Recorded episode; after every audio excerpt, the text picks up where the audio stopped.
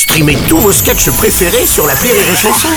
Des milliers de sketchs en streaming, sans limite, gratuitement, gratuitement sur les nombreuses radios digitales Rire et Chanson.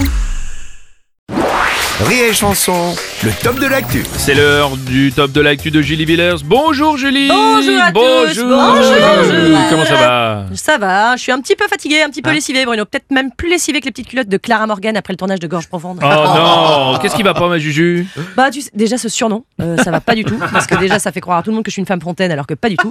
Euh, non, l'humanité me désespère, tu vois, ça n'est que meurtre, viol en Réunion ou en Martinique, je confonds toujours les deux îles. Euh, infanticide et barbecue, tu vois, le- ce couple de qui a mis euh, un bébé dans, dans le poêle à bois. Eh, ça pourrait faire un bon, un bon rap pour les gilets jaunes. Un couple de quadras met le bébé dans le poêle à bois. Le rap, gilet jaune. Ouais, non, c'est non. Et, et pourquoi ils ont fait ça d'abord? Mais justement, on ne sait pas, Bruno. Le mec était bourré. Enfin, confondre un bébé avec une bûche, faut quand même déjà tenir une sacrée cuite, hein, quand même. Bah ouais, c'était peut-être pour le punir. Attends, eh, on se rappelle bien tous du gars qui, qui avait mis son enfant dans la machine à laver pour. euh, et puis pour se défendre, il avait dit à la barre Oui, mais j'avais mis sur cycle court, la vache à délicat. Oh, Non, ouais. moi ce qui me dérange, tu vois, c'est pas la mort du gamin, parce que franchement, si la mort peut être festive et permet de se réunir autour d'un bras zéro. Non, non, mais quoi, c'est vrai, c'est vrai.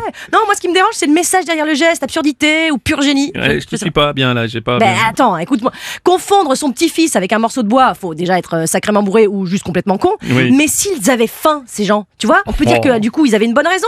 Peut-être que peut-être que son pouvoir d'achat était trop bas. Et là, bam, message, engagement, dénonciation d'un niveau de, de vie très très très pourri.